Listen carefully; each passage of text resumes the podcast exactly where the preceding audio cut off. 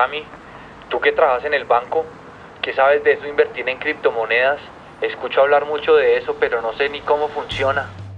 Ante temas novedosos como lo que me pregunta mi vecino, mejor acudir a asesoría experta. Bienvenidos a un nuevo episodio de Economía de a pie. Soy Camila Londoño, trabajo en el área de medios del banco y me propuse responder de la forma más clara a esta y muchas más preguntas sobre el mundo de la economía que tienen mis amigos o personas que conozco.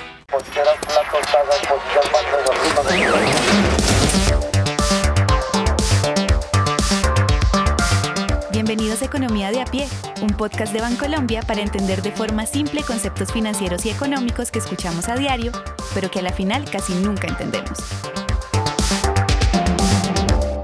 Hoy me acompañan dos grandes conocedores del tema de las criptomonedas. Ellos son Juan Pablo Ramírez, gerente de blockchain en Bancolombia, y Luis Miguel Arroyave, abogado y mano derecha de Juan Pablo en estas tendencias tecnológicas dentro del banco.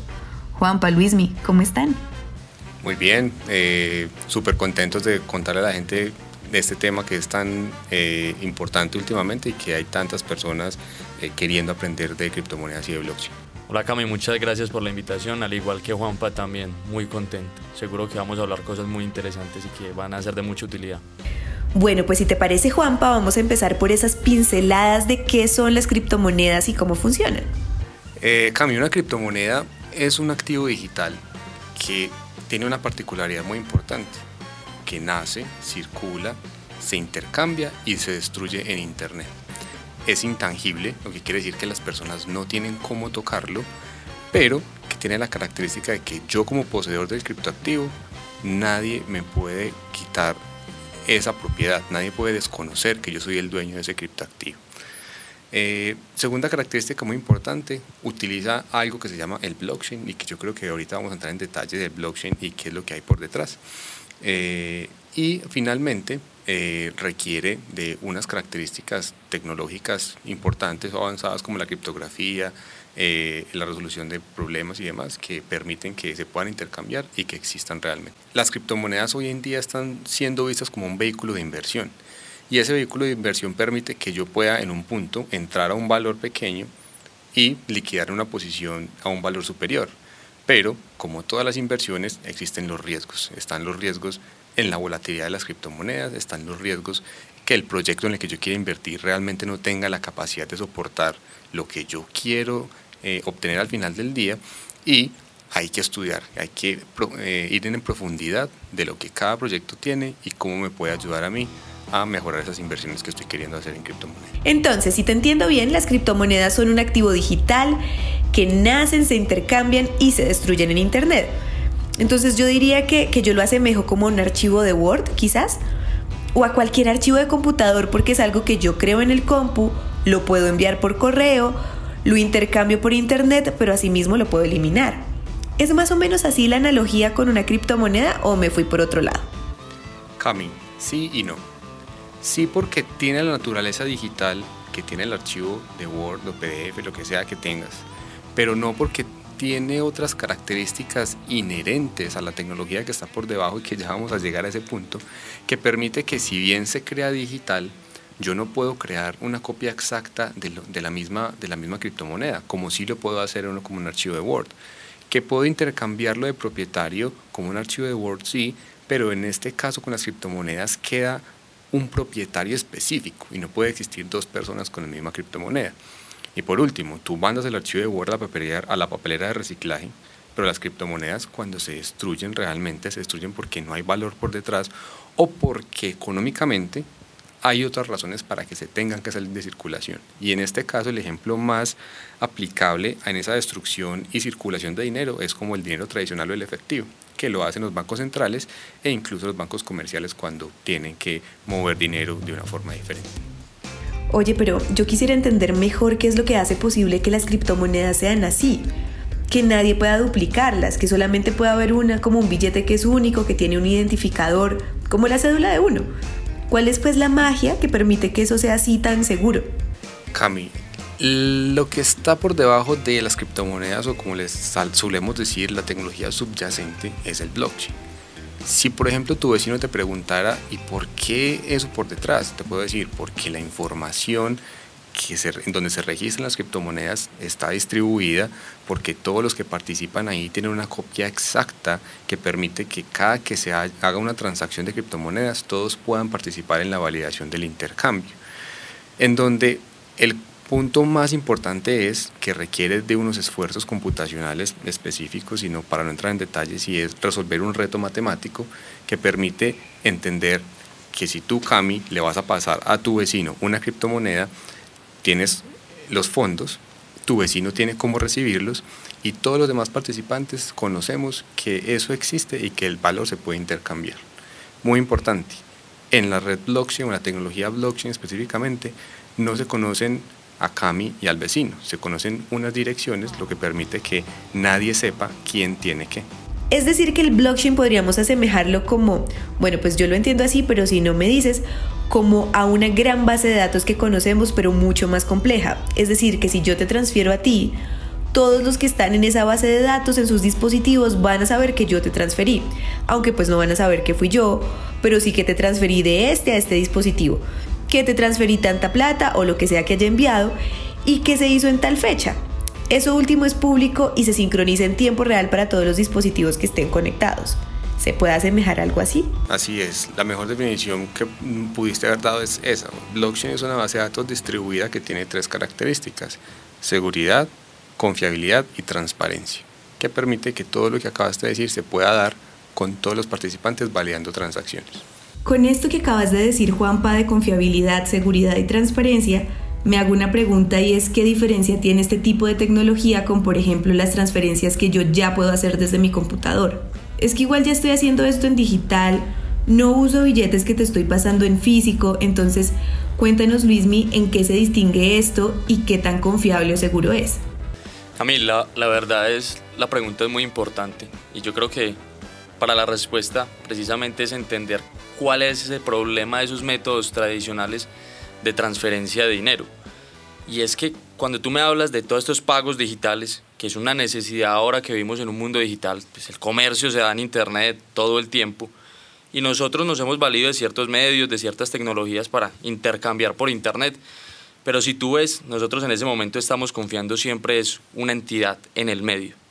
Es decir, hay un ente centralizado, llámese por un lado gobierno o banco, procesadores de pago, y en un escenario, bueno, es uno solo pero en muchos escenarios son tres, cuatro, cinco, cuando uno compra algo por fuera es un montón de gente y nosotros estamos confiando solo en esa persona. Entonces dime si a esa persona se le caen los servidores ese día, ¿qué pasa? O si esa entidad se vuelve corrupta. Son muchos los problemas que pueden pasar cuando confiamos del todo en una sola de esas entidades.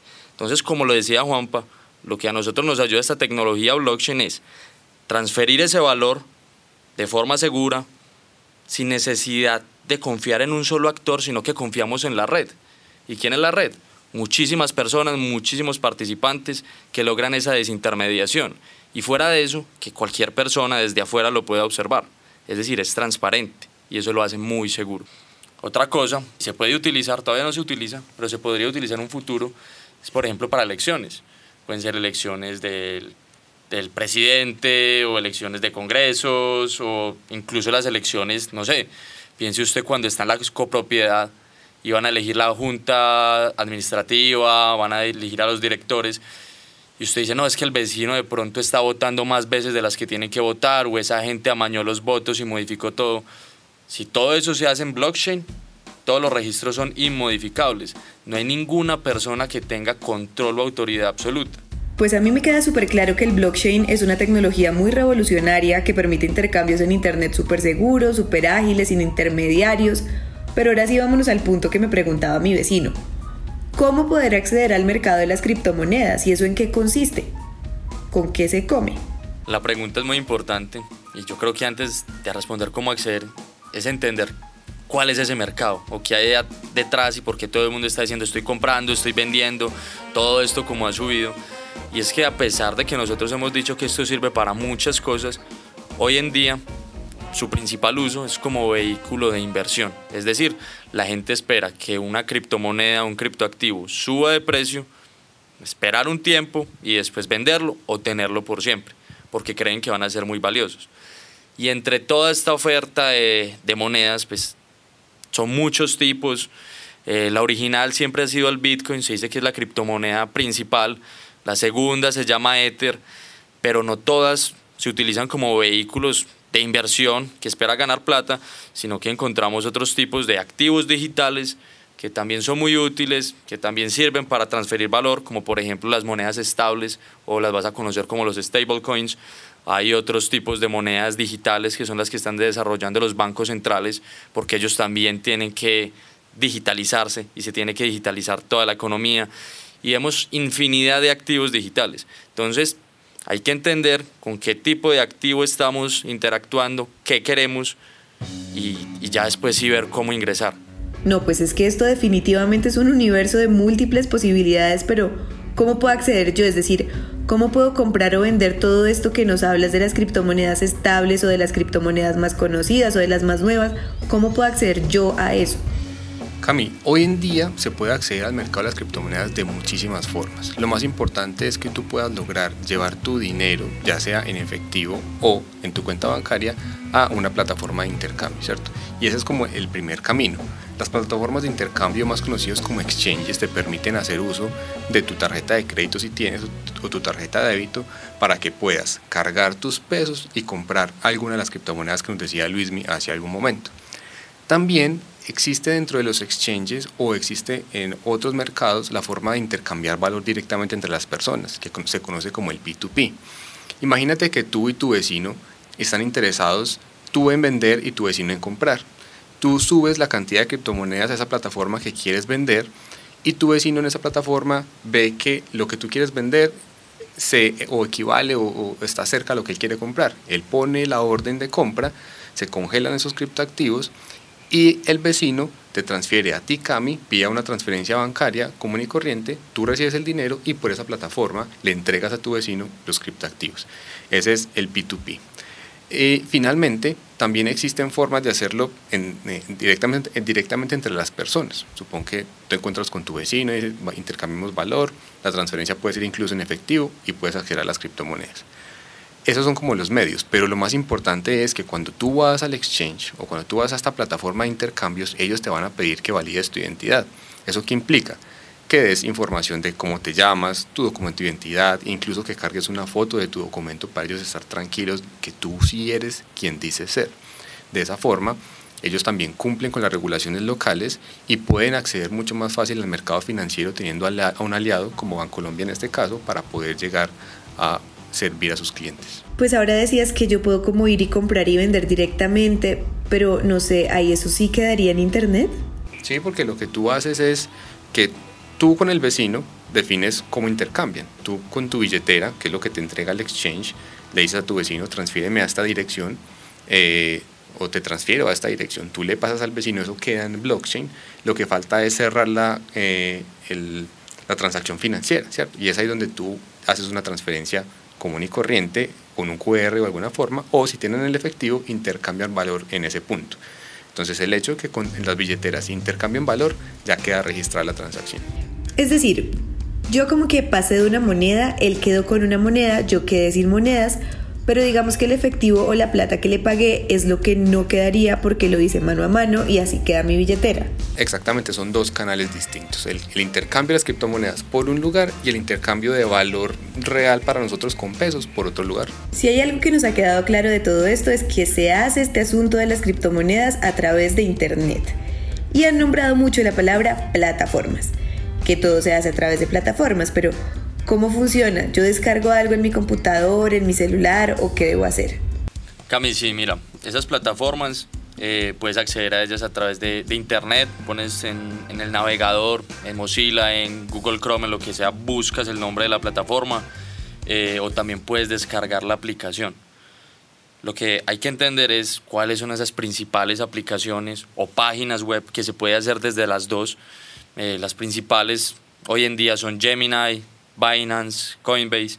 Aquí en Colombia también se utiliza mucho local Bitcoin.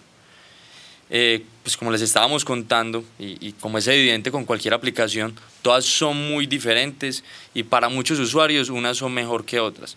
Entonces, explicarte como un proceso de compra si esto es así, no, va a depender de la aplicación que utilices. Lo importante es que sea de confianza. Ahora bien, sobre el otro ejemplo que te ponía Juanpa, y es cuando alguien más te transfiere así en la calle, eh, tú lo que tienes que tener no es tanto esas aplicaciones, esos exchanges que se conocen, esas aplicaciones de intercambio como estábamos hablando, sino que lo que debes tener es tu propia billetera digital, que hay una ligera diferencia. En el mercado hay muchas opciones. Algunas son aplicaciones o se instalan directamente en el navegador. Esas están conectadas todo el tiempo a Internet, se conocen como billeteras calientes o hot wallets. Son gratis, la más conocida de todas ellas se llama Metamask. Es un poquito menos segura porque todo el tiempo está conectada a Internet. Entonces es más fácil que tengas ataques, que te hackeen o cosas así. Para opciones más seguras, son esas billeteras que no están conectadas a Internet, que se conocen como las cold wallets. Y en el mercado hay muchas. Está la Trezor, la Ledger, y eso es como un dispositivo USB que lo conectas a internet solo cuando lo necesitas y tus criptoactivos están más seguros. Entonces esas son como las diferencias. Digamos que ya tengo mi billetera, check. Ya tengo la aplicación de intercambios y ahora ¿cómo elijo en qué criptoactivo o criptomoneda debo invertir? Yo creo que es muy importante que tanto tú como tu vecino, eh, que están tan inquietos por este tema, tengan varias precauciones al momento de saber qué van a comprar. Lo primero, y muy en línea con lo que acaba de decir Luismi, es solamente utilizar aplicaciones eh, reconocidas. Y si, incluso si apenas van a empezar en este mercado, hay que tener muchísimo más cuidado al respecto, porque hay muchas personas eh, inescrupulosas que se aprovechan del desconocimiento de otras para descargar aplicaciones que no funcionan, incluso para robarle su dinero. Segundo, yo creo que es muy importante que utilicen solamente los criptoactivos más, más, más reconocidos. Luis me hablaba de Bitcoin, Luis me hablaba de Ethereum, eh, y yo creo que ese mercado está mucho más consolidado que empezar a comprar otras criptomonedas que realmente eh, prometen muchas cosas, pero posiblemente no te entreguen el valor que necesitas al final. Y como último punto, eh, yo creo que es importante que por por muy buena práctica de seguridad, ustedes se aseguren, tanto tú como tu vecino, e incluso todas las personas que nos están escuchando, que puedan ser los custodios de esas, de esas criptomonedas y los custodios de las llaves de las criptomonedas. ¿Por qué? Porque supongamos que eh, ustedes tienen sus criptomonedas en un exchange, el exchange lo hackean o tiene una brecha de seguridad, sus criptomonedas se pueden perder. Mientras que si ustedes son los custodios o son los protectores o los que resguardan esas criptomonedas, pues está su responsabilidad saber qué pasa. Y la mejor analogía que yo puedo hacer con esto es el efectivo. Si el efectivo está en el banco y al banco le pasa algo, pues se pierde la plata del banco y de alguna forma te van a responder, ¿cierto? Pero cuando tú tienes efectivo en tu billetera o en tu bolsillo, se te caen los billetes o se te pierde la billetera, pues perdiste los billetes por completo. Y entonces hay que estar muy juiciosos en cómo resguardo mi información y cómo resguardo las criptomonedas como tal.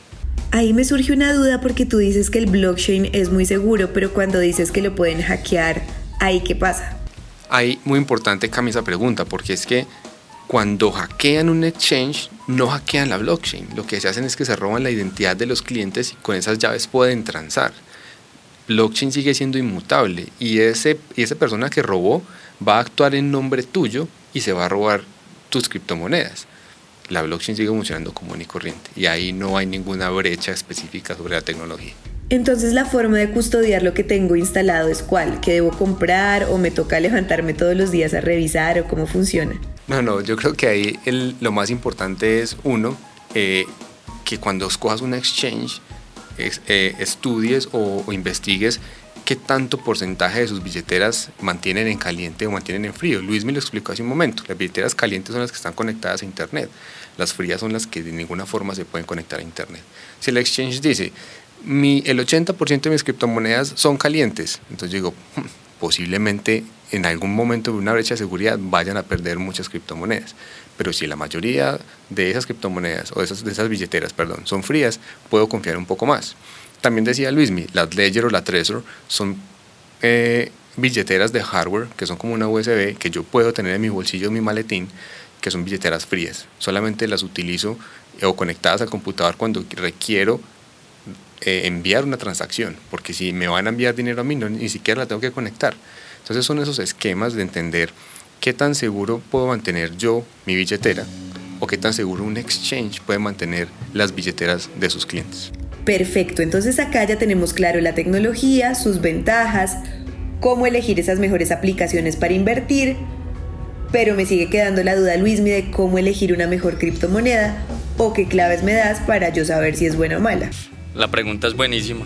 Yo creo que la pregunta que se hacen todos los días los inversores y la gente que está en ese mercado, porque es que actualmente hay más de 18 mil criptoactivos y eso es un número que es insostenible, no todas tienen valor, entonces saber qué elegir es muy importante.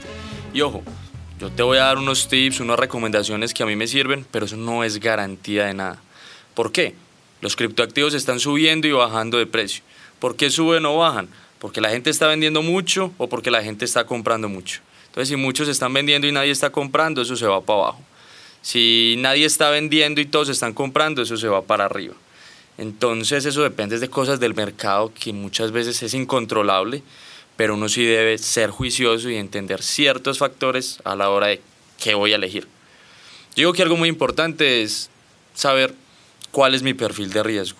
Es decir, yo qué tanto estoy dispuesto a soportar, porque hay criptoactivos que suben más y bajan más, son más riesgosos, te pueden dar más ganancia, pero también te pueden dar más pérdida. Entonces, una vez tú determines cuál es tu perfil, ya ahí sí entras a mirar qué tipo de criptoactivo elegir. Si tú quieres mucha seguridad, lo primero que debes ver es la capitalización de mercado. ¿Qué es la capitalización de mercado? Tú, es, tú miras, de, este, de estas criptomonedas, ¿cuántas existen en total? ¿Y cuánto vale cada criptomoneda? Ah, no, es que Bitcoin Existen en este momento 18 millones de Bitcoin, 19, eh, 20 y cada Bitcoin vale 30 mil. Hace la multiplicación, ese número te va a dar, no sé, eh, mil millones de dólares, dos mil millones de dólares. Entre ese número sea más grande, cuando ese número es más grande, es más seguro. ¿Por qué? Hay más gente que ha invertido en esto. Y es más difícil que el precio se manipule. Algo también muy importante es, esto no nació ayer, esto lleva cierto tiempo, hay gente construyendo, hay gente utilizándolo ay, que es que esta es la nueva criptomoneda y que va a revolucionar el mundo. Cuando le hagan ese tipo de comentarios, ponga mucho más cuidado, porque todos van a prometer cambiar el mundo y probablemente no todas lo hagan. Luismi, muchas gracias por todas estas recomendaciones. Mira que aquí ya hemos tratado en otros episodios sobre cómo hacer inversiones más seguras. Y a propósito de eso, Juanpa, ¿qué recomendaciones nos das para no caer en este tipo de propuestas que hoy la verdad se escuchan por todo lado, tipo, invierta no sé cuánto y si se quita un cero, entonces ya se vuelve multimillonario. Primero, lo decía Luis mi ahora, conociendo mi perfil de riesgo yo puedo saber cuánto puedo invertir. Primero, debe ser mi dinero. Eh, no debería yo pedir prestado para poder hacer una inversión en criptomonedas. Segundo, no voy a comprar todas, todo mi dinero en una sola criptomoneda. Hay que distribuir el riesgo en diferentes diferentes criptomonedas, o como se dice coloquialmente, pues no voy a poner todos los huevos en la misma canasta, ¿cierto? Tercero, pues empiece de a poquitos. Si tiene una cantidad de plata específica, no le invierta toda de una vez. Vaya empezando a comprar una, otro poquito para comprar otra, vaya viendo cómo se está dando ese comportamiento, porque como bien lo decía ahorita, ahorita Luismi, el mercado es volátil, el mercado cambia todos los días, no siempre las condiciones se van a dar de la misma forma, por consiguiente un pasito a la vez y vaya creciendo si, va que está, si ve que está bien o vaya saliendo si ve que no está yendo tan bien. Cuarto elemento, hay muchas personas que piensan que van a obtener hoy en día los rendimientos de personas que están invirtiendo hace 10 años y ese es el mayor error que la gente comete. Esto está empezando hoy en un mercado que está medianamente maduro. Alguien que lleva 10 años posiblemente hoy en día está recogiendo los frutos de esperar tanto tiempo. No espere los mismos retornos. Y por último, determinar un, un, horizonte de inversiones yo creo que lo más, lo más juicioso que uno puede hacer. Espero un retorno en el corto plazo o en el largo plazo. En el corto plazo, pues me tengo que estar dedicando a mirar cómo cambia el precio, si entro o salgo de una posición de compra o venta. En el largo plazo es, creo que lo que hace uno hoy en día a veces con las acciones. Yo compro, las dejo ahí y espero bajo una promesa de un futuro de una compañía que va a tener un rendimiento futuro. Pasa lo mismo con las criptomonedas, pero yo debo tener muy claro en qué momento quiero liquidar una posición. Según te entiendo, si es corto plazo, yo debo estar todos los días súper atenta cuando sube, cuando baja, para ver dónde comprar. Pero si estamos hablando de un largo plazo, más o menos, ¿cuánto es ese largo plazo? Luis, ¿me nos ayudas con esta pregunta? A mí, el, todo el mundo cuando está invirtiendo en este mundo hay, hay un dicho y es como estamos invirtiendo en el futuro. Pero también hay algo que hay que tener claro y es, hay ciclos en los mercados. Como en todos los mercados, así como en el mercado tradicional existen ciclos y unas veces eh, cierto tipo de empresas suben o caen, en el mercado de los criptoactivos también hay ciclos. Y los ciclos del mercado de los criptoactivos, es decir, hay un periodo en los que suben mucho, hay un periodo en los que bajan demasiado. Normalmente ese ciclo es de cuatro años. Al menos así ha sido históricamente. Entonces, para responderte concretamente, yo digo que el tiempo mínimo de inversión debe ser cuatro años. Pero aquí aprovecho para decir algo importante y no es cuatro años y olvidarme, eh, porque esto ha funcionado con monedas como Bitcoin o Ether, pero hay otros criptoactivos que inviertes hoy y si no les llevas seguimiento a tu inversión, a cómo va el desarrollo del proyecto, en un año o dos pueden desaparecer y perder toda tu plata.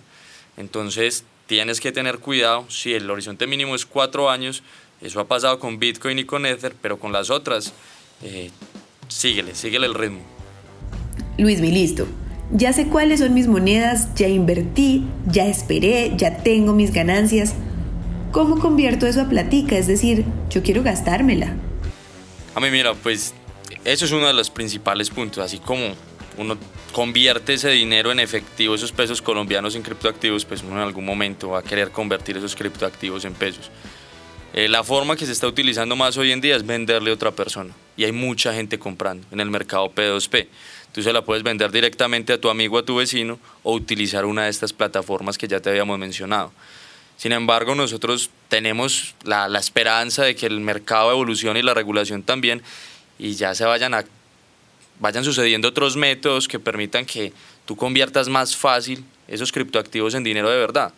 Eh, muchas regulaciones en el mundo están pasando, por ejemplo, en Europa la gente puede utilizar, puede vincular su cuenta de su aplicativo Exchange con una cuenta Visa y hacer las compras eh, realmente o retirarlas de su cajero eh, automático, etcétera. Y eso está viniendo en Colombia. De hecho, pues, en el caso de Bitcoin, existen cajeros Bitcoin también. Entonces, hay bastantes alternativas y seguro que con el paso del tiempo van a existir más. Bueno, pues mi gran conclusión después de toda esta conversación en realidad es que hay que informarse. Sigue siendo muy nuevo el mundo de las criptomonedas, entonces hay muchos casos por ahí, muchos rumores de éxitos mágicos, pero como nos decían los expertos, solamente nos podemos guiar de las opiniones informadas. Y yo espero pues que este podcast sea muy útil para eso. En realidad, yo sí resolví muchas dudas, así que esperaría que lo puedan rotar entre sus amigos, sus familiares, para que podamos tomar decisiones que de verdad vengan de un lugar confiable.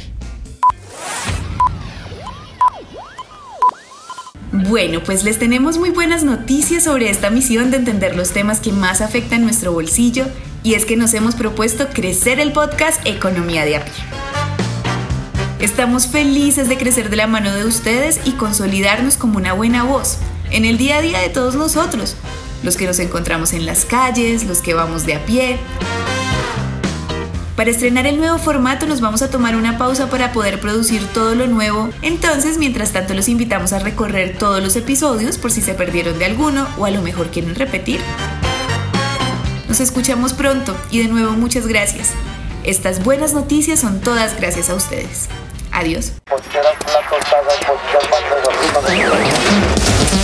Esto fue Economía de a pie, un podcast de Bancolombia para entender de forma simple conceptos económicos que nos sirven a todos. ¿Conoces a alguien a quien le pueda interesar este tema? Compártelo.